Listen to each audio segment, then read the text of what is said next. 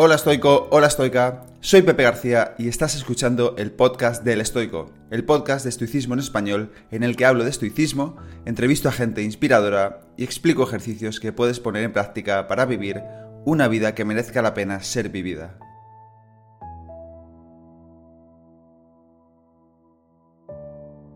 Bienvenido, bienvenida al episodio número 132 del podcast. El episodio de hoy es algo distinto pues no es una entrevista, sino una conversación entre el investigador y neurocientífico Gustavo Díez y yo. Gustavo Díez es el fundador y CEO de Niracara, un espacio de formación sobre mindfulness, salud mental, también es un laboratorio donde se realizan estudios sobre la meditación, el mindfulness y la salud mental. Es la segunda vez que hablo con él en el podcast, ya pudiste conocer a Gustavo Díez en el episodio 100, cuando le entrevisté sobre mindfulness, meditación y neurociencia. En esta conversación charlamos sobre la paradoja del confort, es decir, por qué si tenemos más comodidades que nunca, hay más casos de estrés y ansiedad que nunca. También hablamos de la importancia de la hormesis y de cómo el estoicismo y la neurociencia pueden dar una solución a esta paradoja de la comodidad. El motivo de esta conversación es que a partir de febrero de 2024 imparto una formación en Nirakara sobre estoicismo y neurociencia, un programa online de 8 semanas de duración en el que tendremos sesiones online todas las semanas de 2 horas durante 8 semanas en las que vamos a profundizar en la teoría estoica, pero sobre todo en la práctica. Seneca dijo que la filosofía consiste en acciones, no en palabras, así que esta formación se centrará sobre todo en la práctica estoica. Por su parte, además, en la formación, Gustavo Díez aportará su conocimiento y experiencia en el contexto de la neurociencia y de cómo ésta se complementa con la práctica estoica. Si quieres unirte a la formación, hay 50 plazas disponibles y puedes hacerlo en niracara.com barra estoicismo. Niracara con K, niracara.com barra estoicismo. De todas formas puedes encontrar este enlace en la información del episodio y ahora te dejo con mi conversación con Gustavo Díez. Yo creo que no hay eh, proceso en el que uno aprenda, eh, en el que, bueno, pues al fin y al cabo no se presenten desafíos. Y hoy vamos a hablar de eso. Eh, digamos, el, índice de lo que, lo que veníamos a hablar Pepe y yo tiene que ver con, lo hemos titulado la paradoja del confort, aunque no solamente vamos a hablar de comodidad y de placer, sino de otras cosas. En tres partes. No sé si quieres hablarnos de las partes que vamos a hablar. Bueno, vamos a hablar de, lo que es el confort y de por qué es una paradoja de por qué estando más cómodos que nunca, entre comillas, estamos de alguna forma peor que nunca en temas de ansiedad, de estrés, etcétera. Vamos a hablar también de la inflación del desarrollo personal que hemos llamado, ¿no? De del tener que estar siempre mejorando y hasta cuándo. Y luego del aislamiento, de por qué habiendo tantos medios nos sentimos más solos que nunca. Está habiendo muchos casos de Mm, depresión en el sentido de sentirse solos, estar en soledad. Eh, de hecho, ya he visto un montón de proyectos que están surgiendo también en torno a esto. Y eso va a ser un poco el resumen de la charla. Yo creo que va a ser muy interesante.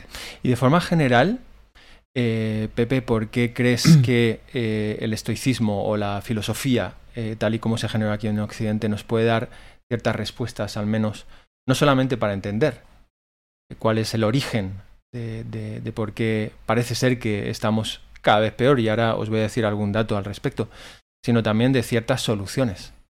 Eh, ¿Por qué el estoicismo en particular o la filosofía eh, clásica en general nos puede dar cierta orientación? Todo esto. Pues porque yo siempre me hace gracia decir esto, ¿no? Eh, si tú hoy en día traes aquí a, a Marco Aurelio o a Epicteto o a Séneca y les dices, que configuren YouTube o un podcast o un iPhone o lo que sea, pues no tienen idea de lo que les estamos hablando. Pero si les hablas de, aunque ellos lo llamarían de otra manera, pero de estrés, ansiedad, de ira, de soledad, traiciones, pasiones que llamaban ellos, pues nos pueden dar una masterclass. Entonces eso significa que al final, aunque todo lo de fuera ha cambiado mucho, lo de dentro no ha cambiado tanto. Y, y a mí me encanta el hecho también de que sea muy práctica, porque al final los estoicos hablaban de cambiar ideas abstractas por acciones concretas. Entonces a mí me gusta esta idea de la filosofía sí que está muy bien hablar sobre ello, debatir sobre ello, pero al final a mí lo interesante es qué tengo que hacer yo para estar mejor, qué tengo que hacer yo para combatir esta ansiedad, este estrés. Y sobre todo también en, en el sentido de que hablamos del exceso de confort, de esa paradoja del confort, que ellos en concreto Seneca proponen ideas muy interesantes de qué podemos hacer a diario para no estar demasiado cómodos hasta el punto de que eso nos perjudique. Que ya hablaremos de esto, desarrollaremos un, poco más, pero es esta idea de em, el exceso de confort nos puede debilitar. Y Seneca, por ejemplo, propone que nos auto dañemos limitadamente, pero prácticamente a diario. Pues, esto que se conoce como meses, que ahora hablaremos de ello. Pero sobre todo yo creo que es de actualidad. Al final, aunque hayan pasado dos mil, dos mil y pico años, pues muchas de las enseñanzas del budismo se pueden aplicar perfectamente hoy en día, pero muchas del estoicismo también.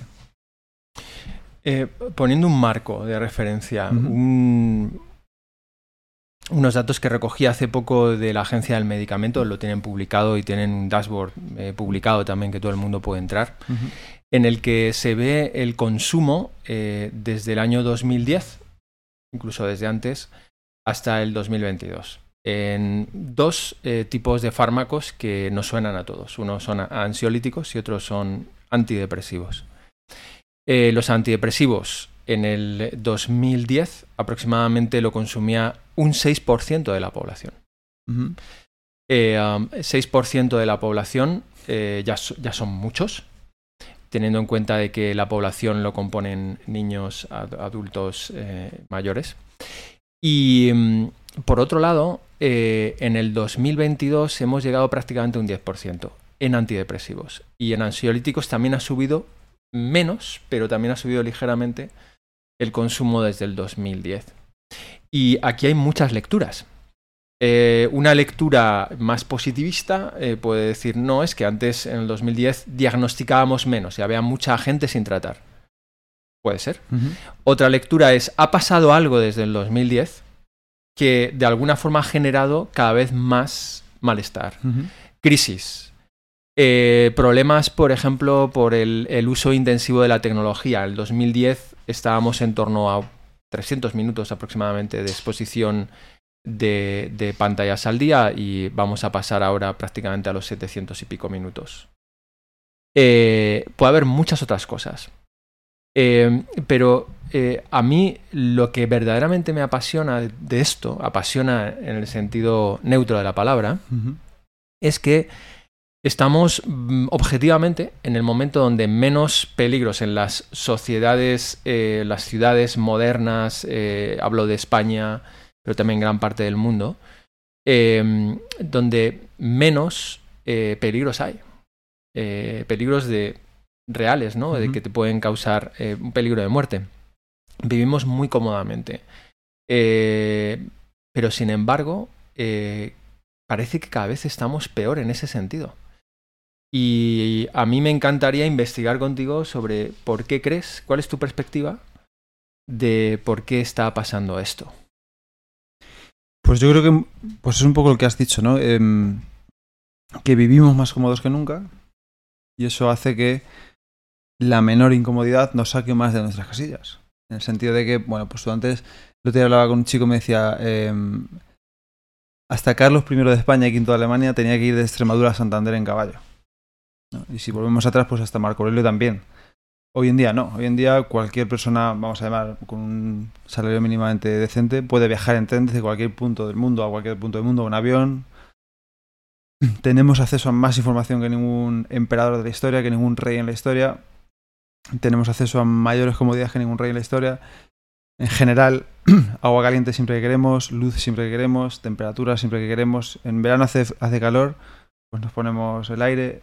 En invierno hace frío, nos ponemos la calefacción tenemos hambre, pedimos a una app y en una media hora lo tenemos aquí y que no tarde más de media hora, que entonces montamos en cólera. Eh, pedimos, queremos leer un libro, nos podemos meter en internet y tenerlo o al instante o al día siguiente.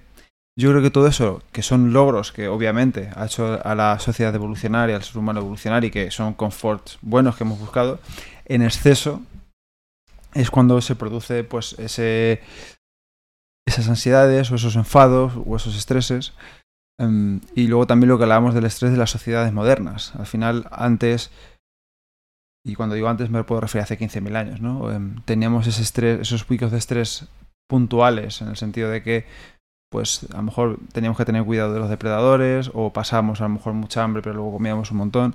Ahora siempre estamos en unos picos de estrés más o menos estables. siempre hay cosas que nos están apretando. Pues el ritmo de vida de, las ciudades, em, las presiones en el trabajo, la dificultad de llegar al fin de mes, el tener que pagar facturas, el no saber qué va a ser mañana, si a eso le añadimos a lo mejor pues el, las comparaciones en la tecnología, ¿no? Esas redes sociales que siempre estamos buscando ese próximo esa próxima solución o ese próximo premio de la dopamina o, compararnos con esa persona que estamos viendo, aunque no queramos hacerlo, lo hacemos inconscientemente. Em, yo creo que si todo, todo ese batiburrillo de cosas las juntamos, creo que el cerebro no no ha cambiado tanto como para poder asimilar todo eso de golpe. Entonces yo creo que al final pues salimos un poco cada uno como puede hacerlo, por pretender así. A lo mejor, pues esto lo hemos hablado, muchas veces son formas de autorregularnos, ¿no? El hecho de pedir comida cuando estás ansioso, cuando estás estresado, o el hecho de beber alcohol, o el hecho de jugar a ciertas adicciones, ¿no? Son formas de regulación, pero en exceso son peligrosas. Hay, hay una cosa que tiene mucho sentido biológico realmente en todo esto. Eh, y hablabas de dopamina. La dopamina es un, neuromodulador. Eh, hay al menos eh, dos, tres circuitos que eh, cerebrales que se asocian a la dopamina, que funcionan principalmente con este neuromodulador. Y en particular uno de ellos, el mesocórtico límbico, está relacionado principalmente con el aprendizaje por refuerzo. Algo eh, bastante estandarizado. Y, mm, Peter Sterling, que es un, fisiólogo muy interesante, ha escrito recientemente un libro maravilloso que es What, is Health, que es salud en, en 2022. Eh, eh, él es el creador del concepto de alostasis, junto con su colega Peter eh, Ayer, creo que se llamaba, y, habla de algo fundamental de entender, y es en la antigüedad o estamos preparados para perseguir a nuestras presas. Es decir, nuestro propio sistema de cómo generamos energía muestra a, individuos, a, una especie como el Homo sapiens, con la capacidad de recorrer largas distancias sin apenas probar bocado. Por eso somos los monos más gordos, porque tenemos la capacidad de acumular grasa. La grasa es una manera que tiene el cuerpo de acumular energía al final, ¿no? Es un depósito que finalmente se convertirá en glucosa. Pues bien, eh, cuando finalmente cazábamos un animal, se mm, generaba un, un aporte de dopamina tan grande que nosotros teníamos ese placer y, ahora buscamos ese aporte de dopamina en el más, más comida, en el más sabor. Por eso necesitamos endulzar o, salar o, tener glutamato o cualquier tipo de sustancia que aporte más sabor. O, en el más de, en algún punto eh, mejor emplatado mm, eh, o lo que fuera. De tal manera que finalmente estamos tan cómodos que no se generan esos chutes que necesitamos naturales en las acciones más cotidianas como comer y lo buscamos en otro, en otro lado, ¿no? Eh, por ejemplo, en, ese sobre eh, consumismo que a veces tenemos, ¿no? Y que nos lleva finalmente también a, una paradoja de salud. Eh, morimos hoy más de obesidad que de falta de alimento. Y de sedentarismo. A mí hay una cosa que me ha gustado. El otro día leí un artículo, esto lo, acabo de, pensar. Eh, antes también éramos, nos veíamos de alguna manera obligados a retrasar la respuesta, la, recompensa, ¿no? Porque cuando tú cazabas un tigre o lo que fuera, un animal que te fueras a comer, tenías que transportarlo durante mucho tiempo antes de comértelo, porque si no podían venir otros, o sea, tenías que llevarlo a la cueva, a un lugar seguro, porque si no podían venir otros depredadores, o sea, no podías matarlo y comértelo ahí. Eso hoy en día es más lejos todavía, porque hoy en día lo pides y te lo comes en el instante, o lo tienes en la mesa y lo engulles. Eso por un lado, que también parte de nuestra naturaleza es ser capaces de andar distancias muy largas y cargando mucho peso, que eso es algo hoy en día que también se ha olvidado, ¿no? porque al final tenemos carritos, tenemos coches, tenemos los carritos del bebé, los de la compra, al final poco a poco vamos perdiendo incluso esa capacidad muscular de cargar cosas. ¿no? Y luego por otro lado lo que has dicho él siempre más, eh, Seneca en las cartas a Lucilio tiene una parte muy interesante que dice cuando cuando muere un, deseo nace otro. Y es esta idea de la adaptación hedónica que también se habla en psicología, que es el siempre querer más y, el pensar que la felicidad o el bienestar, o como, queramos llamarlo, está en lo siguiente. Y eso se traduce, por, por ejemplo, en el hecho de que tú, mm, al, compararnos con los demás también, ¿no? Tú tienes a lo mejor un coche y ves que tu vecino pues tiene uno más nuevo o tiene uno mejor. O tienes un modelo de teléfono y, y han sacado uno nuevo y necesitas comprártelo. O crees que necesitas comprártelo. Y cuando te lo compras, pues obviamente eh, tienes ese chute de dopamina, de alegría, de disfrutarlo, de mira qué bien, qué bien, mi, teléfono nuevo, mi coche nuevo, cómo lo disfruto. Pero luego el año que viene sacan otro modelo. Y el año que viene sacan otro modelo. Y el año siguiente otro modelo. Y tu modelo ya se empieza a, sentir adecuado. Eh, mmm, como muy viejo, ¿cómo es? Eh, la, la, palabra. Anticuado. ¿eh? Anticuado. Ah, anticuado, justo. Y ya quieres el nuevo. Nunca tienes suficiente. Siempre empiezas a buscar el siguiente. Y piensas que en lo siguiente, piensas que en lo siguiente. Y eso también pasa con la información. Incluso que ahora hablaremos con el desarrollo personal. Muchas veces piensas que las soluciones a lo que crees que te pasa, lo que te pasa de verdad, está en el siguiente libro o en el siguiente podcast. Y tienes que comprar otro libro y otro podcast y otro vídeo de YouTube. Y siempre tienes que estar consumiendo algo porque lo que tienes ahora no es suficiente. Entonces yo creo que también viene un poco de eso, ¿no? De esa escasez existencial, siempre pensando en, en, el next shiny object. ¿no? Eso es. Eso es. Eh, el siguiente objeto, la siguiente técnica, el siguiente terapeuta, el siguiente libro, el siguiente tal, me va a dar eh, aquel chute. Y, y, yo creo que tiene sentido, en cierto modo, porque al final el ser humano lo que yo creo que busca es progresar o desarrollarse ¿no? y crecer en algún sentido. Uh -huh. Eh, el problema yo creo que es intentar depositar eh, esa felicidad o esas esperanzas o ese sentimiento de que todo irá bien cuando consigas eso. Cuando consigas eso estarás bien un tiempo, pero enseguida querrás otra cosa. A mí me parece que esto tiene mucho que ver con, con algo que yo creo que no se habla demasiado y es, eh, eh, que, es que es el confort, que es el placer. Uh -huh. Y para mí hay un placer que realmente es adaptativo y otro placer que no es adaptativo. Uh -huh. Es decir, normalmente cuando hablamos de hedonismo nos referimos al placer no adaptativo, pero también hay un hedonismo bueno.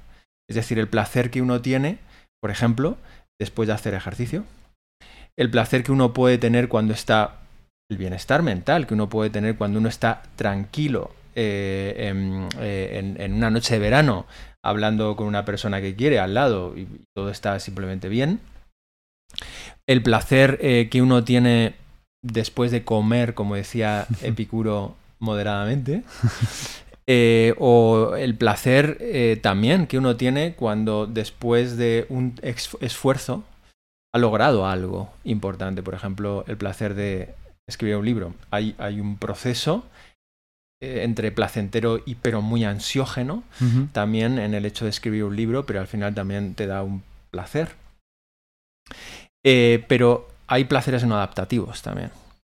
O sea, esta constante inflación que a veces hay de el the next shiny object, el siguiente objeto brillante que me está haciendo caminar hacia ese lado como si fuera una zanahoria, eh, o, y, que, y que no me permite verdaderamente tener otro tipo de placer en inmediato y en el presente, o el placer que todos conocemos como malo, que es el que realmente no te adapta, por ejemplo, estar todo el día en el sofá eh, no, el, no, un día de domingo, sino eh, todos los días eh, haciendo poco eh, y, uh, y, cuidándose poco, digamos, el cuerpo, ¿no? Porque al final no es adaptativo porque te va a hacer estar peor, ¿no? Pero me gusta esta, esta imagen del placer, porque el placer al final, biológicamente, siempre ha sido una brújula. O sea, el placer orienta uh -huh. a los seres vivos en aquello que de alguna forma se adapta a, a, a su propio relacionarse en el entorno, lo que les va bien, la comida que es saludable, eh, a, a, algo que puede ser potencialmente peligroso. Pero me parece que en la sociedad actual, y ahí está la paradoja del confort, hemos hackeado el sistema del placer. Claro. Es decir, tenemos al alcance muchas formas de placer que a la larga es verdad que pueden ser no adaptativas o que nos generan digamos, eh, o nos permiten también tener eh, una mayor distracción o una mayor evitación eh, de cuestiones que a lo mejor tenemos que, resolver, ¿no? Es así, al final tú, tú piensas que te da más placer. Um, comerte un brócoli o comerte una hamburguesa. Um, cuando te quedas a solas, ponerte a pensar en algo o mirar el móvil, a ver, a entretenerte, ¿no? Como evadirte. Mm, y eso también me pasó, por ejemplo, escribiendo el libro. Yo digo que lo de escribir un libro es, para mí me, parece muy difícil porque es, no tienes una respuesta inmediata. si tú publicas un artículo en redes o en un post o lo que sea, tienes enseguida ese feedback de likes, comentarios, es que ha gustado, si no tienes nada es que no ha gustado, o no se ha visto, o lo que sea. Cuando tú estás escribiendo un libro, tienes que estar escribiendo seis meses, un año, dos años, lo que sea, un día y otro y otro y otro y otro y otro y otro y no ves recompensa por ningún sitio. Por eso lo hace tan duro, yo creo. Yo lo he analizado, o sea, lo he intentado entender en mí y creo que es eso. Y eso también puede pasar, por ejemplo, con, con situaciones en las que tú necesitas pasar un periodo de incomodidad inmediato para que luego se vea algún placer después. Que es, por ejemplo, esa idea de estás tumbado en casa tranquilamente, viendo algo en la tele, comiendo unas palomitas, pero te toca ya entrenar. Y en ese primer momento no te apetece nada entrenar, luego vas a entrenar y nunca te has arrepentido de ir, simplemente te gusta, o sea, y te sientes bien, porque químicamente se liberan, ¿no? Eh, igual pasa quizás con la meditación, ese primer momento de tener que dejar de hacer lo que estás haciendo para sentarte a no hacer nada, tampoco somos buenos en ello, ¿no? Y yo creo que al final es aprender a bailar con esa incomodidad que puede durar unos segundos, unos minutos o semanas o meses. Y que lo más importante, yo creo, en la vida pasa por ahí. A mí me gusta mucho un tipo que se llama Naval Ravikant, que él dice, este tipo tiene aforismos muy buenos, ¿no? él dice, un cuerpo en forma, una mente en calma y una casa llena de amor, esas cosas no las puedes comprar, tienes que ganártelas. Y es un poco esto. Al final podemos comprar un montón de cosas, podemos pedir un montón de cosas a casa, lo que quieras, pero lo importante de verdad lo tienes que ganar día a día. Y yo creo que lo importante de verdad que tienes que ganar día a día pasa por aprender a estar incómodo, o sea, aprender a estar cómodo en la incomodidad de no saber, no ver recompensas inmediatas. Y yo creo que en la sociedad actual estamos haciendo justo lo contrario. Estamos siempre buscando la recompensa inmediata, muchas veces porque competimos con algo que está diseñado para ganarnos. Muchas veces el vamos a tirar el ejemplo del móvil porque es el clásico, pero yo el otro día viniendo en metro, eh, o yendo en metro, últimamente estoy viajando bastante en metro, te dirá que hay en todo el vagón una persona similar al móvil. Estamos todos así, o leyendo en un dispositivo, o con los cascos, pero una persona sin hacer nada, que te doy que una en el vagón, a lo mejor. Vamos, si lo llevas a otro ejemplo un poco más tonto, si tú comparas el número de gente que baja por las escaleras mecánicas o que baja por las escaleras normales o incluso que sube, que es peor todavía, nadie va por las físicas. Y eso también se traslada seguramente metafóricamente a otras áreas de la vida en las que tú muchas veces por no pasar una incomodidad en ese momento que luego trae una recompensa, al final prefieres la recompensa barata e inmediata que igual que llega pasa. ¿no? me gusta esta frase de Musonio Rufo, que es el profesor de Pisteto, que le dice algo así como cuando algo es, te cuesta esfuerzo, em, lo consigues y el esfuerzo se queda, el esfuerzo que has hecho te lo quedas, pero cuando quieres un placer, ese, ese placer se va, pero el haberte equivocado se queda también contigo. Entonces al final es esta idea de... Yo creo que está bien perseguir el placer, pero en las cosas adecuadas y con moderación. Javier está nervioso porque hay preguntas interesantes en el chat, así que... que hay gente de Argentina un saludo. Un saludo muy grande. La placa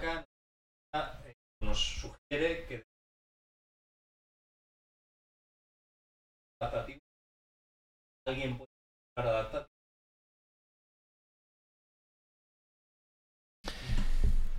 Pues eh, Gustavo la Gustavo la Plata es tocayo mío. No sé, es, tocayo es. Qué bien.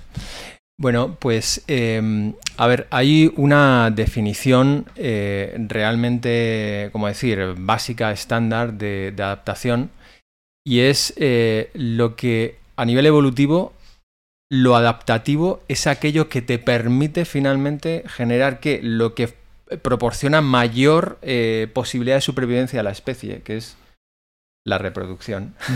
Entonces, más adaptativo es uno, que puedas sobrevivir, dos, que puedas reproducirte. Eso es a nivel muy biológico, muy, como decir, desde la teoría de la evolución. Pero eh, adaptativo eh, se puede también interpretar desde otra perspectiva. Eh, yo como tengo una base de física, pues te lo voy a plantear desde ahí. cuando generas una conducta que te adapta más, es aquella conducta que uno, genera menos eh, retribución energética a nivel cerebral, es decir, gastas menos, pero eh, obtienes una mejor respuesta, ya sea del entorno o de ti mismo. ¿no? Em, dicho de otra manera, eh, cuando eh, generas una conducta o un tipo de pensar más adaptativo, en comparación con lo no adaptativo, tienes más posibilidades de prosperar, digamos, en el entorno que te ha tocado vivir. Entonces, simplemente eso. Eh, obviamente, lo adaptativo no es algo absoluto, es decir, eh, una cosa adaptativa en un tipo de cultura puede ser no adaptativa en otro tipo de cultura, eh, porque depende finalmente también del entorno. Hay una cosa, Pepe, que, a mí me interesa mucho y te quiero mostrar un, un gráfico para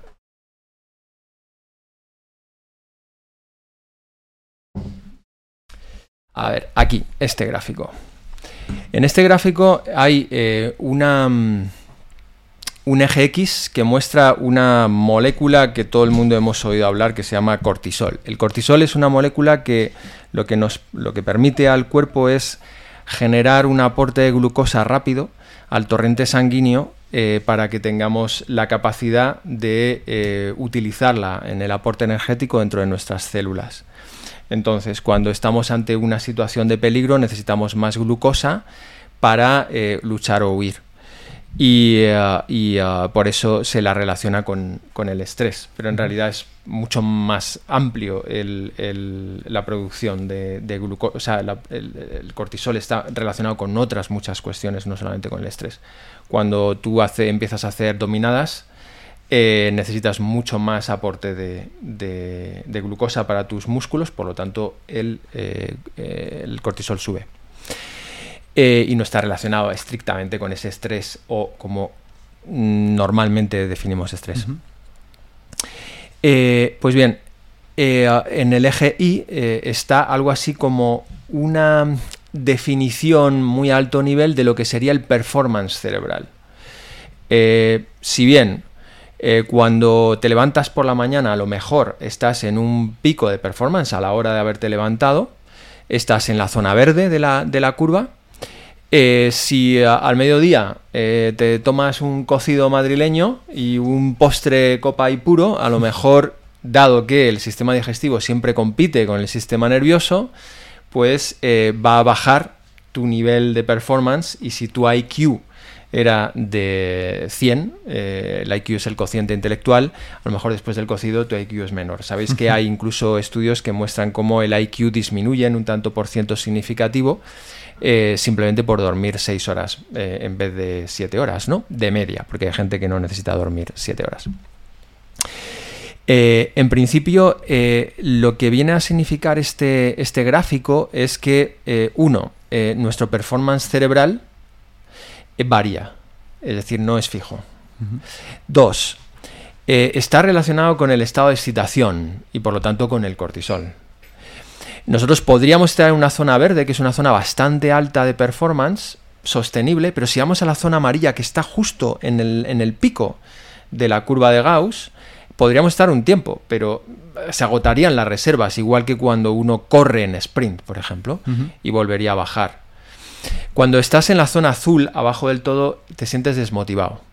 No tienes ganas de hacer eh, nada y tu performance cerebral es bajo.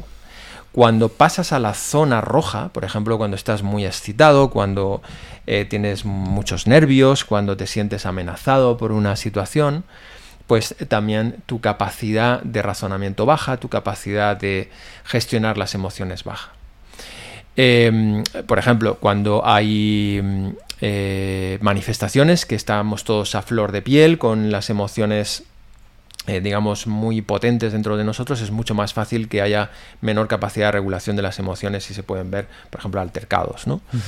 Bien, pues eh, la cuestión de este gráfico nos muestra también un concepto que, se utiliza mucho más en los entornos de, de estoicismo, aunque es un concepto que nace de la investigación en botánica, que es el de hormesis.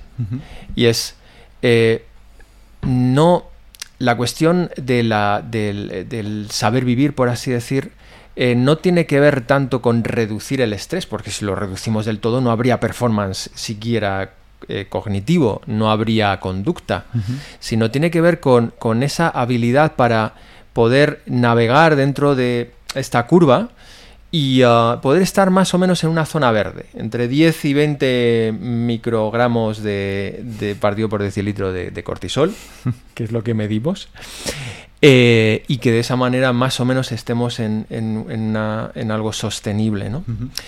Eh, y, también eh, tiene que ver con algo que nosotros trabajamos mucho en el entorno de mindfulness, que a veces también se malinterpreta como una técnica de, de relajación no es estrictamente una técnica de relajación. Lo que enseñamos en mindfulness más bien es a saber em, poco a poco eh, abrirnos, por así decir, o eh, exponernos a las situaciones en las que por algo automático nuestro cortisol se dispara. Eh, una persona que ha pasado por una situación mala económica eh, se le va a disparar el cortisol cuando piense simplemente en abrir eh, la cuenta bancaria y visitar la página web de su banco. Porque el cerebro está hecho para predecir esas posibles amenazas porque nos salva la vida con ello. Pero claro, a la larga pues no es adaptativo. Aquí una vez más, eh, ¿qué es adaptativo? Ah, y, entonces lo que enseñamos en mindfulness es a ir gradualmente exponiéndonos a estos estresores, eh, a las situaciones que son difíciles, y cuando digo gradual lo subrayo, porque si uno lo hace, digamos, de golpe, puede ser demasiado masivo y tener un efecto goma, es decir, que el cuerpo se defienda de una forma más intensa todavía cuando se vuelve a presentar el estímulo. Eh, y ah, esto se puede percibir como una especie de hormesis psicológica. La hormesis es, em, es una paradoja también, y es como una sustancia que potencialmente puede ser peligrosa para el cuerpo, em, empezó siendo para las plantas, en una dosis justa potencia los recursos, y aquí otra vez va la palabra adaptógenos, es decir, todo aquello que hace el cuerpo para adaptarse. Los baños de agua fría son algo paradigmático que además se os atribuye a los estoicos. No hay estoico que no se bañe con agua fría. Mentira. Eh, pero también a nivel psicológico eh, podríamos hablar de una hormesis psicológica, es decir, de la capacidad de afrontamiento, de exposición gradual a aquellas partes de nuestra vida que nos llevan a esa eh, zona roja. Y ahí, ¿qué hacer? Te lo pregunto. ¿Hay qué hacer cuando nos enfrentamos a una situación difícil? ¿Qué hacer para volver a equilibrar? ¿Cuál es, cuál es el ancla que nos equilibra en una situación difícil? No evitándola, para volver a un estado en el que más o menos haya una mejor performance. Bueno, es una pregunta compleja, ¿no? Al final no hay una respuesta unánime que funcione a todo el mundo, seguramente. Em, y yo creo que, yo creo que todo, todo, eso empieza por una clave que tú has dicho que es el adaptarse y hacerlo de manera progresiva. Si tú nunca has hecho. Tú nunca has corrido, no puedes apuntarte a una maratón. Si tú nunca has hablado en público, no puedes dar una charla TED a 10.000 personas. O si tú nunca has. Em, bueno, pues entrenado o si nunca has hecho ayuno, no puedes empezar haciendo ayuno de 48 horas. Entonces tienes que ir poco a poco. Y los estoicos hablaban de esto en el sentido de em, todo con moderación, o sea, todo, pero con moderación. Es decir, encontrando ese punto medio o ese justo medio que decía Aristóteles. Al final, esto de la hormesis nació, tú has dicho de la, botánica, pero también se habla en, en, Antifrágil, dice Nassim Taleb, que el rey Mitrídates, no sé si era cuarto o sexto, no sé dónde, dónde iba el palito, eh, él siempre sospechaba que su mujer le iba a envenenar. Entonces, para no morir envenenado, todos los días ingería un poco de veneno. Entonces se lo cargaron de otra cosa, pero envenenado, ¿no? Entonces ahí empezó también un poco, ¿no? Y es esta idea de, yo creo que para que no te rebase una situación límite, tienes que ir enfrentándote a ella poco a poco de forma voluntaria. Y esto viene a, enlazarse con la paradoja del confort. Si tú siempre estás eh, de, una manera cómoda y nunca odio esta expresión, pero viene al pelo la de salir de tu zona de confort, mm, cuando te veas obligado a salir de forma forzada, no vas a tener esos recursos internos ni, ni has desarrollado esas habilidades para enfrentarte a ello. Entonces, em, los estoicos aconsejaban, concretamente Séneca en la carta 18.5, aconsejaba a Lucilio ir poco a poco sometiéndose a situaciones que a él le fueran duras. Dice esta frase que me gusta mucho, ¿no? Dice, el soldado los soldados levantan vallas cuando hay paz para estar preparados en la guerra y hacen maniobras que parecen inútiles para cuando llegue la guerra estar preparados. Y dice, y dice una frase que me encanta que dice, al que no quieras que en la acción tiemble, ejercítalo antes de ella. Esto es la idea de someterse, que es una cosa que siempre que digo, la gente como que le chirría un poco porque dice, joder, si la vida ya es difícil, ¿cómo encima me la voy a poner yo más dura? Y no se trata de ponerte la más dura, sino de someterte cada día a pequeños estresores de forma voluntaria para poco a poco ir adaptando, una vez más, eh, cuando acabes de someterte a ese estresor, te adaptas a la nueva situación que estás viviendo, ¿no? Es lo mismo. Por ejemplo, el deporte puede ser un Claro. estresor Yo voluntario. te he escuchado una entrevista que decían, dice, si, si, tú si tú nada más hacer deporte, imagínate que vas a una sesión de CrossFit súper intensa. Justo sales de la sesión de CrossFit y vas al médico, el médico piensa que vas a morir a los 10 minutos porque tienes la presión por las nubes, la- el pulso, todas estas... eh, estas claro, luego el cuerpo se adapta cuando descansas y, y esta idea de las incomodidades es un poco la misma. Por ejemplo, el, el mayor miedo del mundo es hablar en público. Más que la muerte incluso. Y también tiene un sentido evolutivo, ¿no? Porque te sientes juzgado, sientes que a lo mejor te rechazan. Entonces, ¿cómo puedes adaptar eso? Pues poco a poco ir, poco a poco, afrontándolo de una forma que te vaya su- suponiendo una incomodidad. Y eso te lo cuento porque yo lo he hecho así. O sea, yo ahora sí que puedo dar una charla ante 200, 300 personas sin problema, pero me daba pánico ponerme delante de una cámara. Y como lo he superado es poniéndome delante de una cámara. Al final te pones, pues por ejemplo, un ejemplo, ¿no? Con el móvil em, sin grabar. Pero ya te pones ahí, ya te sientes incómodo, ya sientes, uf, te empiezas a equivocar, te empiezas a sudar, empiezas a ponerte nervioso. Luego grabando, luego lo subes a un sitio, luego se lo enseñas a alguien y poco a poco así vas superando eso. Y al final es lo mismo. Eh, El otro día hablábamos también la gente que tiene miedo a los gatos, por ejemplo. em, para superar ese miedo o afrontar ese miedo, los meten en una habitación con un gato en la otra punta metido en una jaula. Y esa persona inmediatamente se le empieza, pues a- se empieza a estresar, se empieza a poner ansiosa, se empieza a poner nerviosa. Pero pasado unos minutos se empieza a relajar y empieza a convivir con la idea de estar con el gato en esa habitación sin que le pase nada, porque cognitivamente sabe que el gato no le va a hacer nada porque está encerrado. Cuando se acostumbra a eso, empiezan a ponerle a lo mejor dos gatos en una jaula o acercar la jaula un poco. Cuando ya está medio cómoda, pasa un tiempo, le sacan al gato y lo sujeta el, el psiquiatra la persona que esté con ella. Y poco a poco así al final va acostumbrándose a estar en una habitación con un gato. Entonces una, una cosa que era completamente insoportable, como era un- una situación tremendamente difícil, que es como yo soy incapaz de estar en una habitación con un gato, poco a poco, con una progresiva eh, estrés, estrés y adaptación a esa situación, eres capaz de estar con un gato en una habitación, que es un ejemplo un poco absurdo, pero, pero es real, ¿no? Hay mucha gente que le pasa. Y el estoicismo habla también de eso, ¿no? De la, no hace falta duchas de agua fría, aunque sabemos de los beneficios psicológicos que tiene, pero sí que puede ser algo tan tonto, pues eso, como hacer deporte, o como hacer un pequeño ayuno, o como decíamos antes, hormesis psicológicas, esta idea de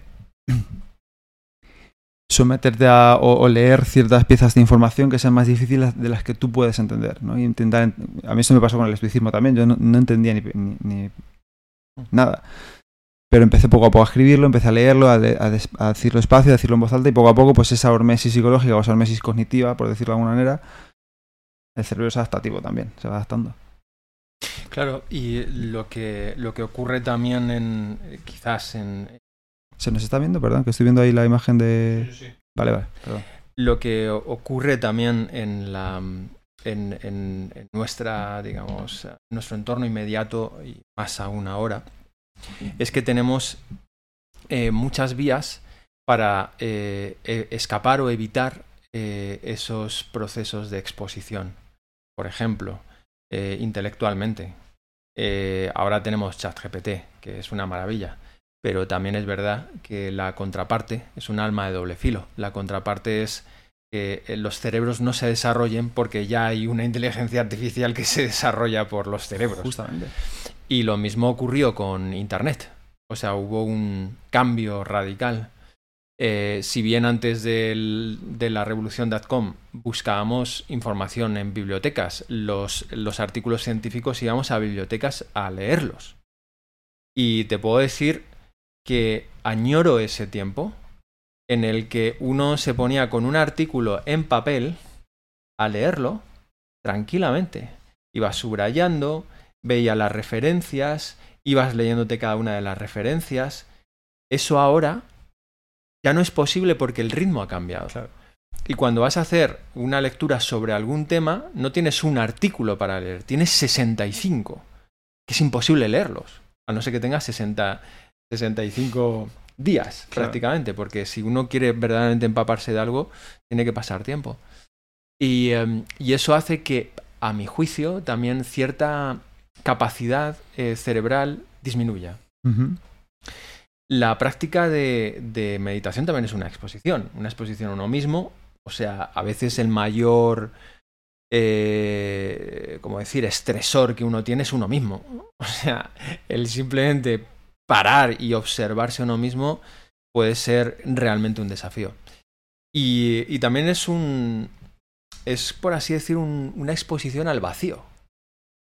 Es decir, a que no hay nada ahora que llene las horas, no hay ninguna acción que puedas hacer, no hay ninguna peli que puedas ver, no hay ningún, ninguna notificación que ahora esté eh, generándote una atracción de la atención.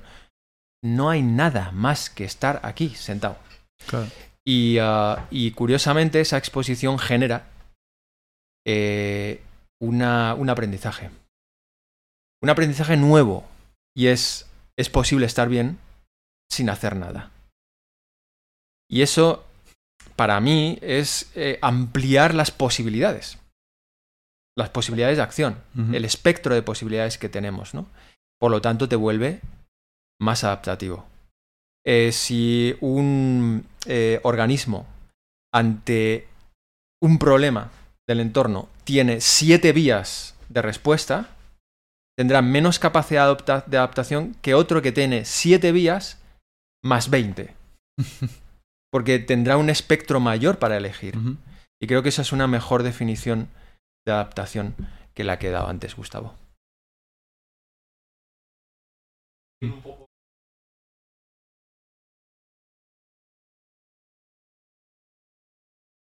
Juan Cristóbal, que ha pasado hasta por libres la de eh, tomar control, ¿no? Que la chica que María hace rato, tantas personas están tan cansados y agotados que para elegir Además parece la normalidad. La presa.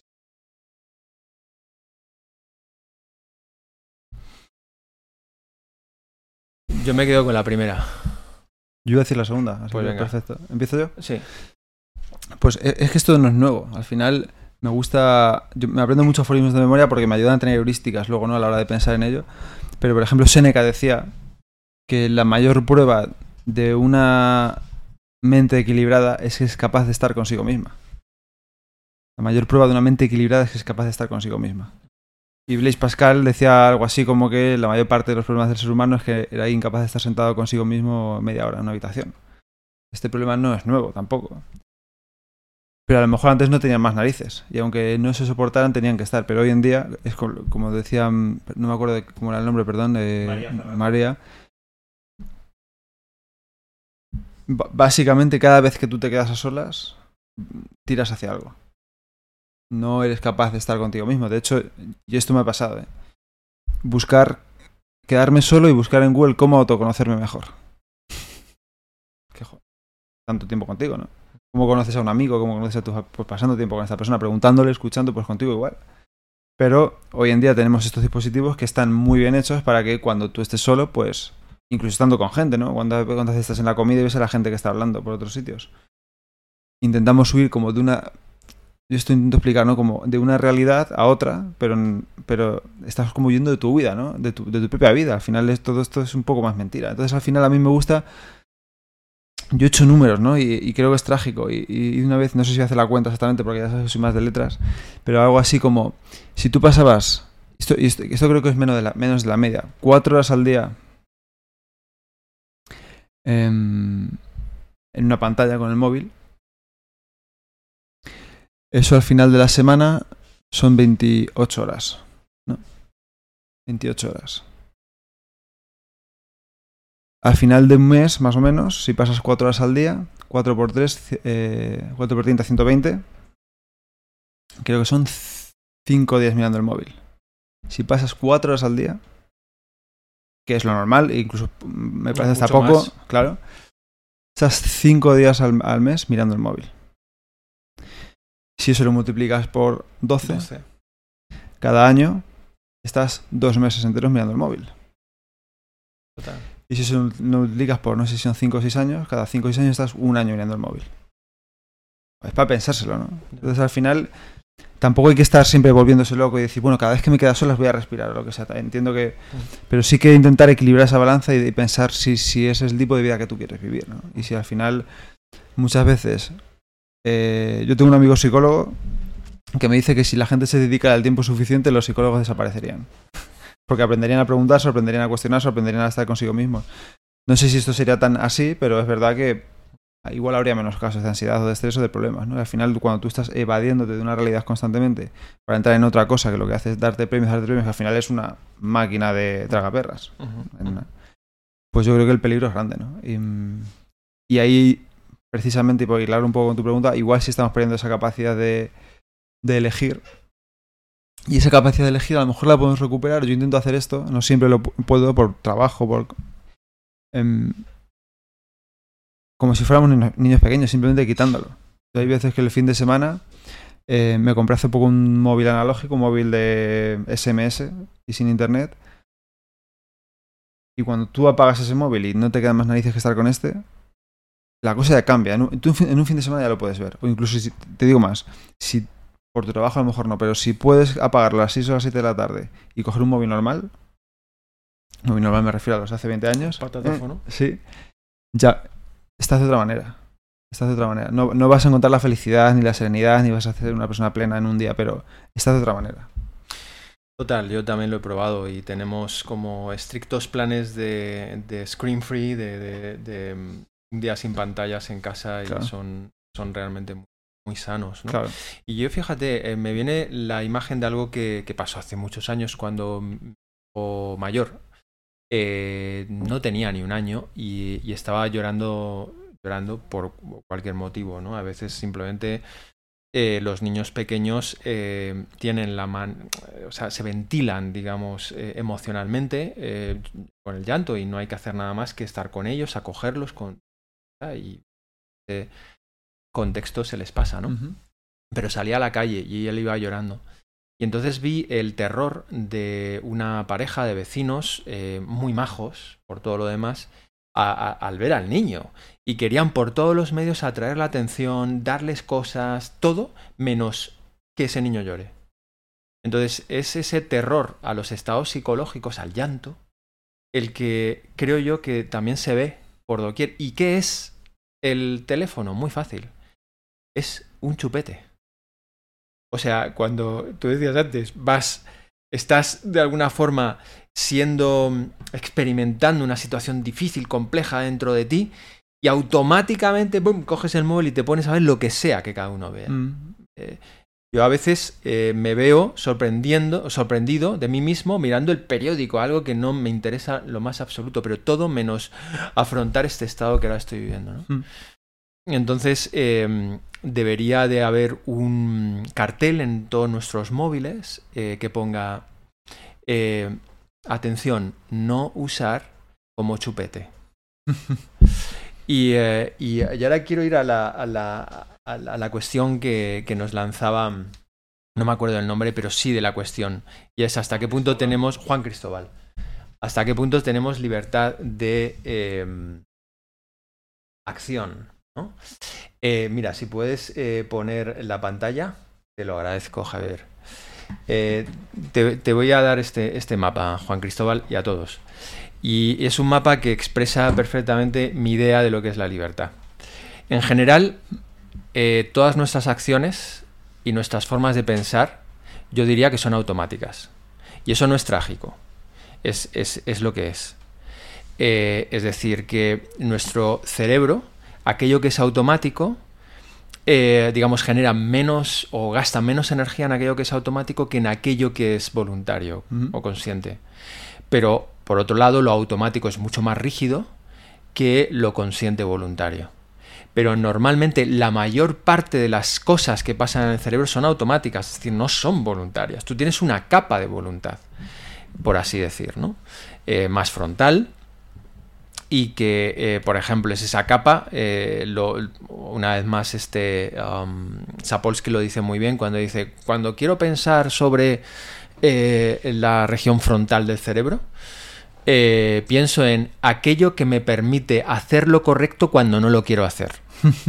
¿Vale? Entonces es toda esa capa que tenemos los seres humanos y otros primates, pero sobre todo los seres humanos, y que nos permite elegir, por lo tanto, tener cierta libertad.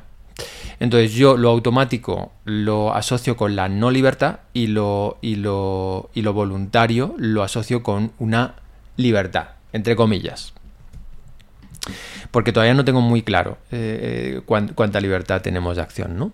Eh, es algo que estoy work in progress pensando, ¿no? Pero en el gráfico vas a ver una cosa. Uno, eh, hay una palabra que pone tradición y justo debajo de tradición hay un pozo de potencial. Ese, ese pozo de potencial tiene una pelotita. Esa pelotita es mucho más probable que esté en ese pozo de potencial, en ese pozo. Una canica en un pozo, ¿vale? Pues es poco probable que salga. Eh, algo así pasa en tu cerebro cuando se ha consolidado un aprendizaje. Es decir, es mucho más probable que ante un cierto estímulo, ¡pum!, se produzca una vía. Incluso con los chistes. No sé si a ti te ha pasado, Pepe, pero yo cuando cuento un chiste y funciona, de repente lo repito en entornos que más o menos se parecen. Y te acuerdas más. Cuando te dicen, cuéntame un chiste, te viene ese. Te viene ese. ¿Por qué? Es que físicamente se mielinizan más esas vías que se activan cuando te acuerdas del chiste. O sea, es, es como un cauce que se hace más profundo y por donde es mucho más probable, por lo tanto, que circule el agua. Entonces, eso es así de manera estándar. Eh, nosotros acumulamos eh, automatizaciones en nuestra forma de pensar, aunque creamos que somos libres pensando, normalmente son automatizaciones en nuestra forma de, actuar en general, y eh, por, eso podemos procesar tantísima información y, estar hablando, estar viendo, estar pensando a la vez, ¿no? Porque hay muchos de esos procesos que son automáticos, igual que cuando nos movemos y hacemos un deporte complejo. No lo pensamos, se da, ¿no? Bien, pero eh, en un momento dado, y sobre todo cuando hablamos de, un tipo de desarrollo personal o de cómo la razón nos puede llevar a corregir ciertas, ciertos mm, comportamientos que a lo mejor no nos vienen bien a nosotros o a los demás, ¿no? Eh, pues podríamos hablar de que hay eh, un cambio, un proceso de cambio, es decir, una cierta libertad, que es, primero, un nuevo conocimiento. la bolita ha subido un poquito. Un nuevo conocimiento. Vale, tú comienzas a, pensar que hay una, una posibilidad diferente. ¿no? Em, eh, miro el móvil y he visto el letrero de no usar como chupete, pero yo creo que quiero usar como chupete, pero entonces me acuerdo de un nuevo conocimiento que me ha venido de por escuchar a alguien, ¿vale? Pues digo, vale, está la posibilidad de no, usarlo como, como chupete, pero eso no es suficiente tiene que haber algo así como una asimilación, que es el siguiente paso de la bola. Te sales, cuando asimilas un nuevo conocimiento, una nueva tradición, te sales del pozo de potencial. Entonces ahí lo que, lo que ocurre es que eh, uno interpreta con su propia cosmovisión, por así decir, ese nuevo conocimiento, lo asimila, lo hace suyo. Y ve que además es, una forma que, de alguna, que de alguna manera le va a dar otra perspectiva de la vida, otra cosa, ¿no? Bien. Eh, pero hasta que uno de alguna forma no lo mete en una agenda, lo, incorpora eh, en su día a día, eh, ese, ese, nuevo pozo de potencial, esa nueva tradición, esa nueva forma de pensar o ese nuevo comportamiento, no se va a dar. Puede ser un día después de ver una conferencia o de leer un libro que se te ocurra hacer una nueva conducta, pero si mañana no se da, vas a volver a tu pozo de potencial tradicional, a tu tradición anterior. Hace falta, por lo tanto, una repetición para poder forjar otro pozo de potencial. Y normalmente, eh, cuando tú estás siete días, aparece algo en el entorno. Por ejemplo, tu niña pequeña se pone malita. Tú has empezado a correr todas las mañanas. Él corre. Además, le estoy tocando la pierna y tiene una pierna fornida. Em, em, estoico. Y, eh, y, de repente tu hija se pone mala. Entonces, joder, ese nuevo pocito de potencial que has hecho se va a la mierda. Y vuelves a tu pozo de potencial anterior. Entonces, normalmente eso lo tomamos como un fracaso. Y no, es que es la biología. Es que es lo normal que pase. Por lo tanto, tienes que aprender a volver a subir la bola. Uno se puede sentir realmente como en el libro este de Camus, eh, cuando, cuando hablaba de... El mito de Sísifo. De, Sísifo elevando la, pelota, pero no es así. Es decir, cada vez que vuelvas a elevar la pelota y vuelvas a repetir la acción, se, se va a ir profundizando esa nueva tradición. Y llega un momento en que esa nueva tradición se convierte trágicamente en la nueva automatización. Entonces, eh, una forma de pensar ya se convierte como algo por defecto. Una, nueva tradición como hacer deporte se convierte como algo por defecto y te va a pedir el cuerpo hacerlo. Y para seguir potenciando la libertad, probablemente a lo mejor tienes que hacer otros pozos de potencial. Pero eso nos puede llevar, y ese es el arma de doble filo, a una, a una escalada de desarrollo personal, ¿no? A una, ¿Hasta cuándo voy a poder eh, cambiar, ¿no? Eh, esto es la, reflexión que te planteo, Juan Cristóbal. Yo estoy de acuerdo, ¿eh? el, tema del desarrollo personal también, al final, eso que decimos siempre, el, hasta cuándo, mm, no lo tengo claro, porque uno cuando lee por ahí o escucha o tal, parece que nunca es suficiente. Y al final, esta idea también puede traer ciertas ansiedades o ciertos estreses o ciertos... Incluso te diría que en el mundo de los hábitos, ¿no? Ahora que estamos hablando de esto, si uno intenta incorporar demasiado a la vez, incluso se puede estresar más cuando no es capaz de implementar algo de esto en su vida. Por ejemplo, a mí me gusta el tema este de las morning routines, que son tan famosas en Estados Unidos, ¿no? morning routines son cinco horas, tío, antes de ponerte a trabajar. Eh, tengo que levantarme, meditar, tengo que beber mi vaso de agua, tengo que hacer mi diario, tengo que salir a correr, tengo que hacer no sé qué, ta, ta, ta, y luego ya me pongo. Pero yo creo que todas esas personas no tienen hijos, ¿o qué? No me jodas. O sea, mi morning routine es levantarme a las cinco y media y aguantar hasta que mi mujer se levante a las siete con mi hija. Esa es mi morning routine ahora. Pero este tema de no eres suficiente tal como eres y siempre tienes que estar mejorando, yo creo que es la gran eh, inflación que hablamos antes del desarrollo personal. Yo te voy a decir una cosa muy interesante, Pepe, y, me encanta además ese punto de vista, y es la clave de entender la inflación es que parte de un, de un sentimiento de carencia. Justo de una incompletitud y entonces uno la intenta rellenar y rellenar y rellenar y es un pozo sin fondo, coño. Porque eh, no solamente es el desarrollo, hay otra cosa. Hay algo más. Es decir, eh, eh, Krishnamurti, que Javier lo está empezando a leer, eh, un, un, tipo muy, muy interesante, ¿no? habla de que normalmente intentamos eh, eh, rellenar ese vacío profundo a través de muchas cosas, siempre más, siempre más, siempre más. Pero uno no se conoce hasta que no da la vuelta y comienza a observar qué es ese vacío profundo, ¿no? Mm. por qué? No lo sé, volvemos a lo mismo de antes. Al final es el siempre más porque lo que tengo aquí ahora no es suficiente. Entonces, en este mundo también del desarrollo personal, piensas que, em, y esto también lo digo mucho a la gente, me preguntan siempre, Pepe, em, ya me he leído este, este, este, este, este libro de estoicismo, ahora dime cuál me leo más. Y digo yo, pero ya sabes practicar todos los que has leído. Te lo sabes ya bien. Em, digo, porque si te lees 200, lo que importa es la práctica, no, no importa eh, que te estés leyendo un libro y otro y otro y otro, porque libros hay infinitos. Mira, yo, mi editor me dijo que, en España se publican 80.000 libros al año. No te va a dar tiempo. en una vida, eh, Oliver Burkeman dice que tenemos unas 4.000 semanas de media. Eh, sin contar que eres bebé, imagínate que te lees un libro a la semana. Te vas a leer 4.000 libros. Te van a faltar, cada año sean 80.000 en España. O sea, nunca va a ser suficiente. Nunca vas a llegar a todo. Tienes que aprender a conformarte con lo que tienes. Entonces, yo creo que la idea es empezar a.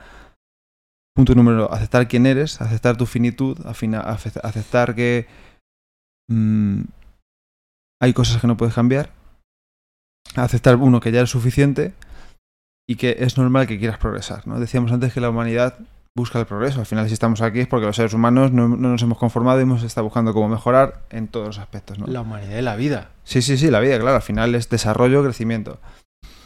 Pero llega un momento en que eso puede ser nocivo e incluso perjudicial, porque al final, si siempre estás buscando crecer a toda costa cualquier cosa, no te paras a pensar si a lo mejor ya, ya eres suficiente para ti.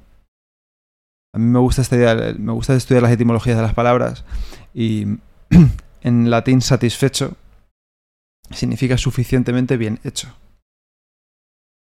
Entonces, a mí me gusta mucho cambiarla cuando me cuando a veces me pregunta la gente así que me conoce de confianza me dicen ¿cómo estás? y digo satisfecho. Porque no hace falta estar siempre pletórico siempre pleno, sino satisfecho. Estoy, estoy bien como estoy. No hace falta siempre estar buscando el next shiny object. Que eso también se aplica a, a, a, a dentro de uno mismo. Yo entiendo que, como te decía, entiendo que queremos progresar y que queremos ser pues, mejores padres, mejores madres, mejores profesionales, mejores personas y tal. Pero también cabe plan, plantearse hasta qué punto tienes que estar viviendo así siempre. Um, y como te he dicho antes, me gusta cambiar la palabra, el orden de las palabras, y en vez de cambiarlo de intenta ser tu mejor versión, intenta ser a lo mejor una versión mejor, en vez de tu mejor versión. Esto me compruebo, como lo estoy diciendo a los, a los programas informáticos, que siempre sacan el 1.1, luego el 2.0, luego tal, pero no están buscando... El mejor, claro. Claro. Entonces sí, eh, tiene sentido progresar, pero también pregúntate si en ciertas áreas de tu vida ya estás suficientemente bien y satisfecho, porque si no... Um, creo que la información también es una forma de consumismo.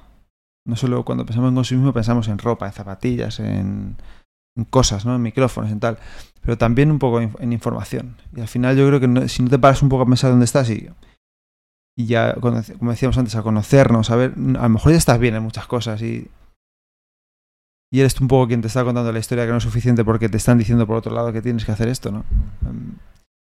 El estoicismo también va un poco por ahí. Al final, los estoicos hablan de, de, actuar con virtud y de intentar actuar lo mejor que sepas, pero a mí me gusta esto, lo mejor que sepas con lo que tienes allá donde estás.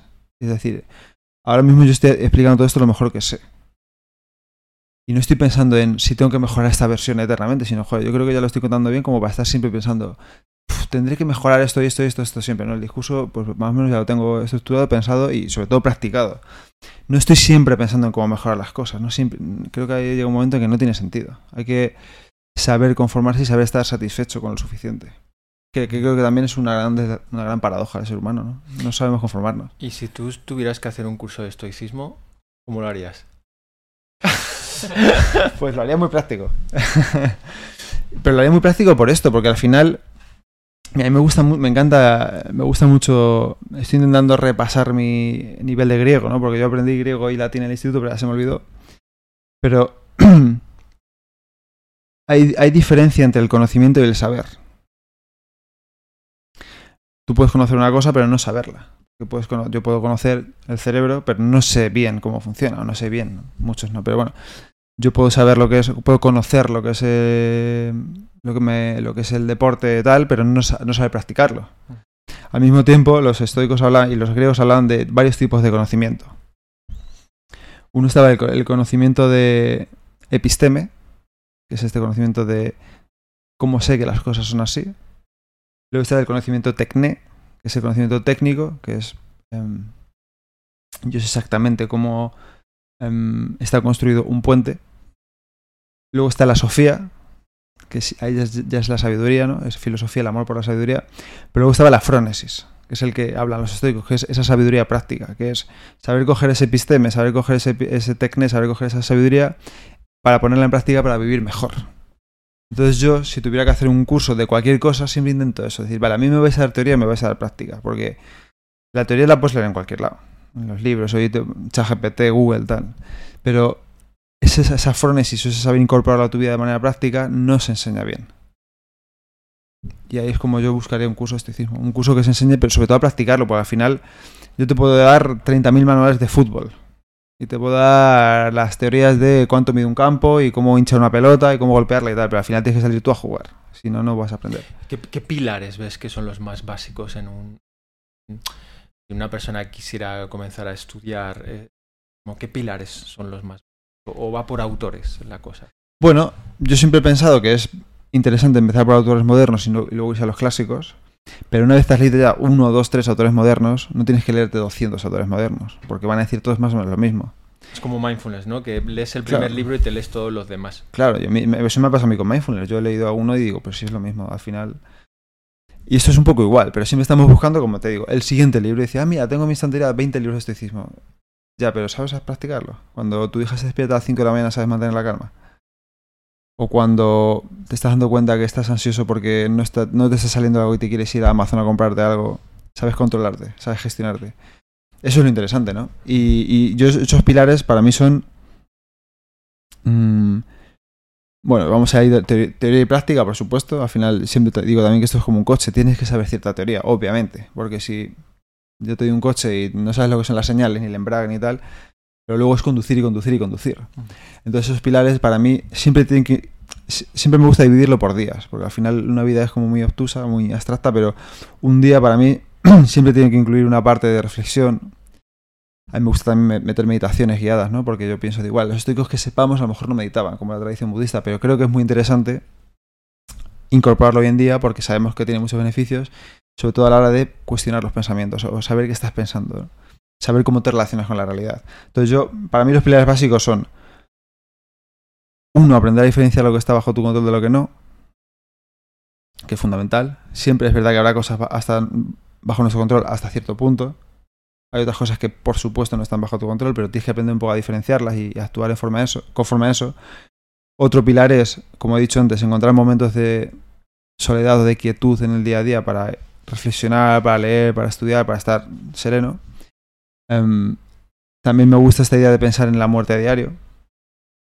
Creo que es un pilar básico, porque todos nos vamos a morir, todos.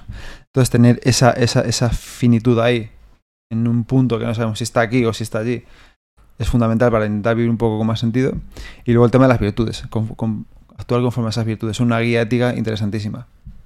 Me gusta mucho, por ejemplo, uno de los libros modernos de William B. Irvine, que se llama El arte de la buena vida. Lo entrevisté y en el podcast, él me decía, una filosofía de vida, que es el estoicismo, se compone de una meta y prácticas para llegar a esa meta, estrategias para llegar a esa meta. Entonces, una vez tienes clara la meta, que en el estoicismo puede ser la tranquilidad, la ataraxia o la felicidad eudaimónica que hablábamos, em, hay cosas que te van a dar puntos para llegar ahí y cosas que te la van a restar. ¿Cómo puedes llegar a esa tranquilidad, por ejemplo? Pues haciendo actividades que te den puntos. ¿Qué actividades te dan puntos? Pues sentarte a meditar, sentarte a reflexionar, sentarte a estar tranquilo sin hacer nada. ¿Qué actividades te la restan? Te restan puntos de esa ataraxia, de esa meta en la vida. Pues estar comprándote con los demás, estar siempre estresado, estar ansioso, estar siempre comprando, estar muy agitado, estar siempre haciendo cosas, siempre haciendo cosas. Siempre más, siempre más. Esas son cosas que te quitan puntos. Entonces al final eso se puede aplicar a todo, al deporte, al mindfulness, a lo que quieras. Y yo creo que esos son los pilares básicos. ¿eh? Estar ahí mm, practicando esto un poquito todos los días. No sé si hay alguna pregunta más por ahí. eh, eh, Roslin ZM, si Ujú. puedes un poco comentar la pregunta que he dicho, no, no mm, tengo micro. Vale. Roslin ZM pregunta, mindfulness, ¿qué sucedería si entramos en todo momento la vida actual o vamos y- Vale. eh, habla eh, sobre la pregunta sobre cómo, o sea, si es posible estar siempre con una conciencia presente eh, y, em, o, o simplemente nos deberíamos de conformar con, con utilizarlo como, como una herramienta, ¿no?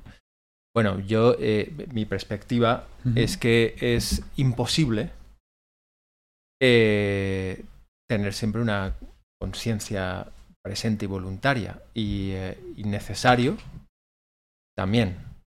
Porque, eh, por ejemplo, cuando duermes, que también estás viviendo, eh, no hay conciencia, no hay nada de voluntad, ¿no? Y es muy necesario dormir, con lo cual realmente es así. Y durante el día, en el día de la vigilia, eh, hay muchos procesos que se producen de forma automática y siempre tienen que ser así, porque imagínate tener que controlar voluntariamente el movimiento que haces para llegar al coche. ¿no? Ahora, ¿se puede ser consciente de, de todo ese movimiento para llegar al coche? Pues se puede ser algo consciente, pero existe eh, un, un proceso en nuestras mentes que se llama el pensamiento espontáneo, que es del todo natural. Es decir, mi punto de vista, y aquí es mi punto de vista, eh, si la naturaleza ha invertido tanta, tanta, tanta, tanta energía en el hecho de generar cerebros que tengan esa capacidad de pensar espontáneamente, como los nuestros, de proyectar, de pensar en el pasado, yo creo que es por algo. Y eh, digamos, lo que verdaderamente es, eh, no es saludable es cuando hay una hiperactivación en esa red por defecto cerebral que nos hace estar constantemente pensando y además no solamente pensando, sino eh, pensando de una manera obsesiva, martilleante, lo que normalmente en psicología se llama rumiación. Entonces, eh, lo, que, lo que puede ser mindfulness es una... Al final mindfulness es una forma de prestar atención en el momento presente con, con atención, que se separa de una manera, eh, digamos, mm, involuntaria, como puede ser el hecho de que nuestra atención vaya de aquí para allá, que te aporta una capa de libertad. Pero siempre esa atención, aunque tú no quieras, va a ser parpadeante. Es decir, vas a tenerla en ciertos momentos en el día, pero va a estar interrumpida por momentos de pensamiento espontáneo. Y es así. Es decir, nosotros hemos eh, medido a personas dentro de nuestra... con las tecnologías que hemos utilizado, con, con magnetoencefalografía, por ejemplo, y te puedo decir que incluso meditadores de muy largo recorrido, cuando los metías ahí y les decías que no hicieran nada, eh, su red por defecto estaba activa. Es verdad que estaba menos activa que una persona, digamos, que no haya meditado tanto, pero sigue con actividad, ¿no? Entonces, a mí me, gusta mucho ver la atención plena como el principio, eh, finalmente, de, la posibilidad eh, libre que tenemos los seres humanos. Y es decir, eh, tenemos una capa de libertad, como antes decía, tenemos la posibilidad de cambiar una forma de pensar, tenemos la posibilidad de ser conscientes de lo que hacemos.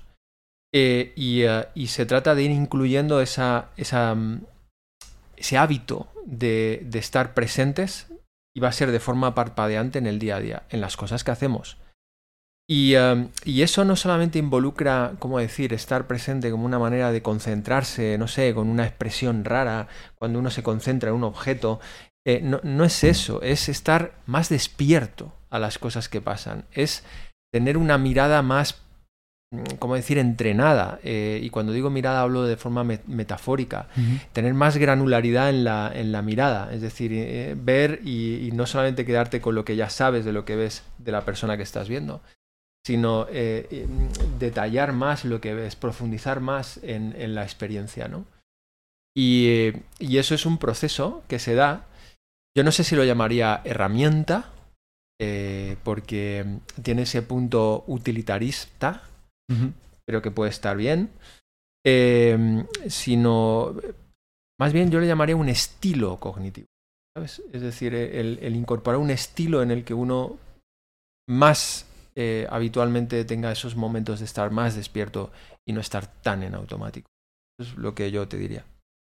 Sí, yo te, yo te quería preguntar a ti, porque esto, me acuerdo que te pasé un artículo de una chica eh, que es una referencia en neurociencia mundial, una chica, no sé si americana o de estas veces que hablábamos, que decías, nos, compartíamos cosas, un artículo que te envié de, una aplicación que se llama 10% Happier, eh, hablaba esta chica de que la distracción también es una necesidad evolutiva, en el sentido de que em, estar alerta y distraerte para ver si vienen depredadores eh, y cuando a lo mejor tú estabas cazando no te puedes fijar en algo concretamente durante tres horas sin despistarte porque podían venir y comerte. ¿no? Entonces te- ella explicaba, no sé si esto es verdad o no, te pregunto, eh, que la distracción surgía como una necesidad de estar atento para no, Totalmente. no ser comido. Totalmente. O sea que es normal tener distracciones. Totalmente. De hecho, ves herbívoros. Eh, los herbívoros, tipo una liebre, está comiendo en, en la, eh, en lo que coma. Y las liebres tienen que tener una, una red de saliencia, que es aquellas zonas cerebrales, eh, es amígdala, eh, cortes ah, em, cingulado anterior y, y, ah, y insular, eh, que se activan ante un em, estímulo en el ambiente que adaptativamente sea más interesante que aquello en lo que estabas concentrado. Por ejemplo, un ruido. Entonces la, la liebre da la vuelta y ve si es un depredador o no. Y eso le salva la vida, Claro. obviamente. Justo. Eso es así en humanos y en liebres y en cualquier animal. Eh, eso se llama red de saliencia y es lo que desconecta, digamos, aquella acción en la que estaba involucrada el, cerebro para atencionalmente pasar a otro foco que es más, digamos, importante a nivel adaptativo, ¿no? Entonces, eh, esto es algo que obviamente es necesario. Y la cuestión, siempre yo, yo creo que- que en la naturaleza hay muchas curvas de Gauss. Y, y va a haber, y en la filosofía también, y va a haber un término medio que sea saludable, con una cierta, eh, obviamente, holgura. Claro. Eh, pero eh, la hiperactividad no va a ser adaptativa, claramente. Nosotros vemos, y esto se ve también en la literatura científica, que las personas que tienen mucha saliencia, es decir, que están constantemente como mm, eh, disturbando su propia atención por los estímulos constantes que aparecen en una sala, eh, suelen ser personas que reportan tener más ansiedad. Eh, también personas que tienen una hiperactividad en la red por defecto, es decir, que piensan constantemente, constantemente, ¿no? Pero eso no quiere decir que pensar sea malo o que tener esta red sea malo. Claro. Es decir, eh, todo lo contrario, está ahí por algo y es un recurso adaptativo. La ventaja de los seres humanos es que no solamente podemos fomentar el volumen de nuestro bíceps braquial, sino también de ciertas estructuras que regulan, por ejemplo, cortes prefrontal dorsolateral, que regulan eh, la activación de, de esta saliencia o también de la red por defecto. Y, y eso es maravilloso porque Claro. nos permiten eh, tener otro estilo cognitivo que nos eh, permita vivir mejor. Qué bueno. Es lo mismo que mm, al final esta campana de Gauss en la filosofía es lo mismo que estabas diciendo cuando Aristóteles habla del justo medio, que es la idea de... vale, el- eh, aquí está la virtud, que es algo subjetivo, que puedes decir, vale, para mí es una cosa, para mí es otra, pero al final ser bueno es más o menos lo mi- parecido para todo el mundo, con unas unos grados para uno, otros grados para otro, pero ser malo es ser de la campana de Gauss y ser excesivamente bueno en el sentido de que todo se puede aprovechar de ti también se sale de la campana de Gauss. Y Ujú. cuando hablaba Aristóteles de virtudes, vale, ese punto medio, o vamos a llamarlo, me gusta mucho, el centro de la campana de Gauss, ahí es donde debes centrar tus comportamientos, por ejemplo. Y con el tema, con el tema de la hormesis que hablábamos antes, igual. Justo en el medio es donde tienes que aplicar esos estresores. Si te quedas corto no ven los efectos y si te pasas, pues la, la lías. Exactamente. Em, se nos está haciendo la hora, Pepe, y yo quería deciros a todos que eh, a partir de febrero, eh, y también por, por mi invitación, y estoy encantado de que hayas aceptado, eh, Pepe eh, está dirigiendo una formación en Iracara en la que ha puesto todo su conocimiento. Yo estoy siendo testigo de cómo la está haciendo y os puedo garantizar que los guiones de los libros ocupan más que su nuevo libro. ¿Sí o no? Es así. Es así. Y es un material de, de- de mucha calidad y en la que también yo voy a participar de forma un poco más satélite, eh, aportando alguna cosita eh, en relación a, bueno, pues eh, modelos psicobiológicos que puedan aportar a todo el legado de la, de la tradición eh, estoica. Una formación de ocho semanas en la que hay una parte práctica fundamental, ya nos lo has dicho, y una parte teórica también Claro. potente y que tiene como sentido pues cumplir aquello que, ofrecían los estoicos, ¿no? Y es eh, un marco para aprender sobre uno mismo, pero también para llevarlo a la práctica del día a día. Y em, quizás para terminar, a mí me encantaría al menos que Javier nos diera alguna preguntita del público y eh, con eso consolidamos Eso y es. cerramos el círculo. Estaba sobre el tema de distracción. Por eso podemos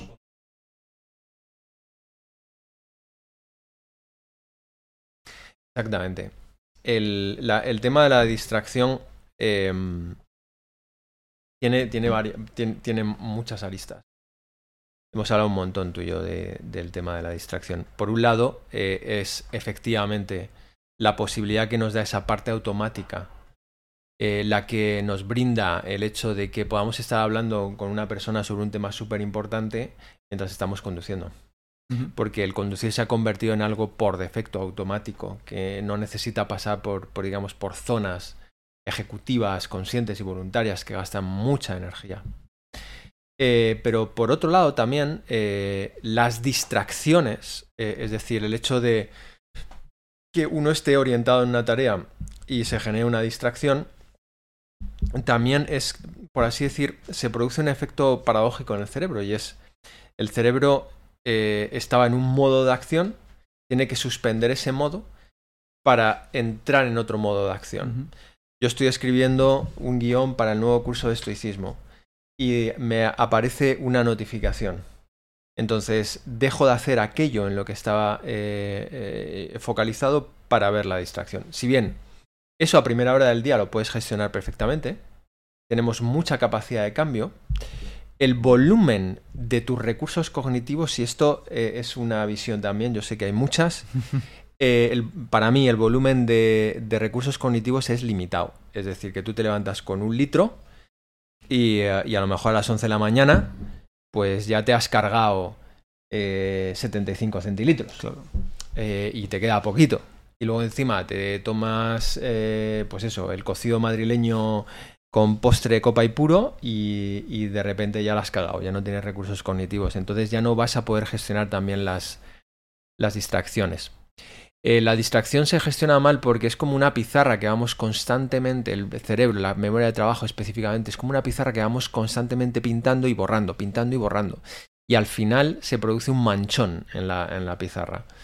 Y es por eso que poco a poco a lo largo del día vamos perdiendo esa capacidad también de gestionar distracción. Yo lo que haría es eliminar al máximo las distracciones. Mm. Las notificaciones cero, eh, por ejemplo. Y, e intentar también tener momentos, eh, entornos protegidos si uno tiene que trabajar en algo en el que no se, no- en que- en el que no sea molestado. Al menos dos, tres horas, ¿no? Mm. Eh, esto es una idea de- del, del trabajo este de Deep, uh, Deep work. De Cal Newport. de Cal Newport, exactamente. Pero, pero es tal cual, o sea, es muy bio-inspirada, porque realmente tenemos recursos muy limitados. Tenemos recursos limitados en la inhibición también. Y, em, y el hecho de que constantemente te estén dando estímulos a veces de notificaciones que es como comida barata, eh, es como si uno paseara por la calle con, con bandejas de pasteles. Y claro, la inhibición tiene un límite, de Claro. verdad. Es que es que es Puedes así. pasar por 5 o 6 bandejas, pero la sexta ya. Ya no puedes eh, tal. Y, ah, y entonces el tema de la distracción ahí está, a mi juicio, minando nuestra capacidad atencional. Y en un librín que, que me pasaron muy bonito de un periodista mm, que va sobre la atención, ponía un... Creo que es el poder de la atención o la... No me acuerdo. Eh, ponía un ejemplo muy bonito. Johan Harris se llama el autor. Ponía un ejemplo muy bonito y es eh, el, el no tener atención eh, es como conducir un coche con los cristales completamente sucios por el polvo. O sea, da igual donde vayas, te la vas a pegar. Mm. Entonces, eh, eh, ahí el tema de la, de la distracción creo que es súper importante de manejarlo bien porque no sabemos, realmente no tenemos idea de dónde nos va a llevar este entorno altamente eh, ruidoso eh, a nivel de notificaciones. ¿Tú qué piensas? Yo pienso además que el- la atención es clave para regularte, ¿no? Emocionalmente. Mira, y y esto me ha pasado dos, dos mañanas seguidas, ¿no? Como sabes, nuestra hija duerme poco. Y un día me levanté con ella y yo había dejado la noche anterior el móvil en la mesa, y eran las cinco y media de la mañana. y que te levantas con sueño, malhumorado, poco descansado, preguntándote si algún día va a dormir y estás un poco ahí intenso, ¿no? Y recurrí al móvil. Estuve con él en el salón, pero recurrí al móvil porque lo tenía cerca, no había barrera de entrada, estaba encima cansado, ya no había, yo creo que mis reservas de ese día estaban al 10. Mm. Nada más levantarme. Y estuve malhumorado y peor mucho más tiempo. Mucho más tiempo. Te puedo decir que hasta media mañana, por lo menos. Luego otro día me levanté. Como me había pasado eso, tuve la frialdad por la noche. Nos comprometimos mi mujer y yo a hacerlo y dejamos em, por la noche los móviles en otra habitación. En vez de en el salón, porque sabemos que nos vamos a levantar al salón y que va a estar ahí. Me volví a levantar a las 5 y media de la mañana. Me volví a levantar malhumorado. Me volví a levantar con sueño. Y dije a mi hija en el salón, estaba con ella. pero me puse a no hacer nada.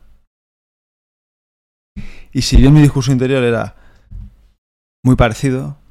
Cuando me voy a madre mía, cuando va a dormir, yo que estoy reventado con todo lo que tengo que hacer. me vino una frase de Marco Aurelio. Te lo juro, ¿eh? Y hay una frase de Marco Aurelio que tiene en el libro 8.35. es que me lo sé. Es un friki. Es un friki. que dice, pero es, que es muy ilustrativa. Dice, si lo piensas bien, es, es verdad. Dice, cuando te sientas así demasiado agitado, pregúntate, ¿qué hay de insoportable y de intolerable en todo esto? y te avergonzarás al instante. Entonces yo lo pensé, si hubiera estado con el móvil no se me ocurría. Pero como no estaba con el móvil, estaba mind wandering, ¿no? Pues, no estaba tampoco centrado en la respiración ni nada, pero estaba más presente, me vino esa frase y dije, ¿qué hay de insoportable aquí? Y dije, no hay nada. O sea, realmente preferiría estar en la cama durmiendo calentito, pero joder, estoy aquí con un café, estoy aquí con mi hija, estoy aquí en la temperatura ambiente bien. ¿Qué hay de esto de insoportable? Y se me pasó. Y me puse a jugar con ella y no te voy a decir que fue el día más feliz de mi vida, pero me regulé mucho mejor. Entonces al final yo creo que aparte de, esto es otra práctica que veremos en el curso, que es aprender frases máximas de los estoicos, repetírtelas para que luego te vengan en esos momentos, que es lo que ellos aconsejaban. Es que de verdad pasa cuando llegas a una práctica y cuando... Por eso Pierre Hadot, que es un autor, él describía el estoicismo como el arte de dominar el discurso interior. Me parece la definición más brillante que he visto. Entonces, cuando tú te está pasando la misma situación, me estaba ocurriendo, había dormido igual de poco, con el móvil estuve así, pero cuando no usé el móvil y tuve la frialdad de por la noche anterior em, y venía esa frase de Marco Aurelio, dije, joder, pues no pasa nada tampoco, ¿no? Es, esa regulación de lo que decíamos antes en el mundo moderno. Em, seguramente en la antigüedad estarían súper preocupados por si venía un depredador. A mí no me iba a pasar nada ahí. Pero tu cerebro sí que lo está interpretando igual. madre mía, esto me va a morir aquí de sueño. No, no te pasa nada. Muchísimas gracias, Pepe. O sea, gracias a ti. Mm, qué grande eres. Y, em, eh, bueno, me ha encantado, obviamente, el, el, diálogo contigo. Espero que, que, hayáis estado ahí disfrutando. Eh, yo ahora me voy a leer todas las preguntas que habéis hecho. No hemos podido, obviamente, eh, resolver todas. Os agradezco muchísimo el que, habéis, que hayáis estado ahí. Te agradezco a ti también, Javi. Has estado aquí al, pie del, cañón y os mando un abrazo enorme allá donde estéis. Muchas gracias, Gustavo. Y gracias, Javier. Y a todo el mundo que ha venido, claro. Gracias. Y hasta aquí el episodio de hoy.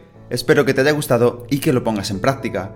Si quieres ayudarme a que el podcast siga creciendo y pueda ayudar a más gente, te animo a suscribirte y recomendarlo en la plataforma de podcast que utilices, en redes sociales o mejor aún, a tus amigos. Y si quieres mandarme alguna idea o quieres que hable de algo en especial, puedes contactarme a elestoico.com@gmail.com o en cualquiera de mis perfiles de redes sociales arroba elestoicoesp. Nada más por hoy, muchísimas gracias por estar ahí y hasta la próxima.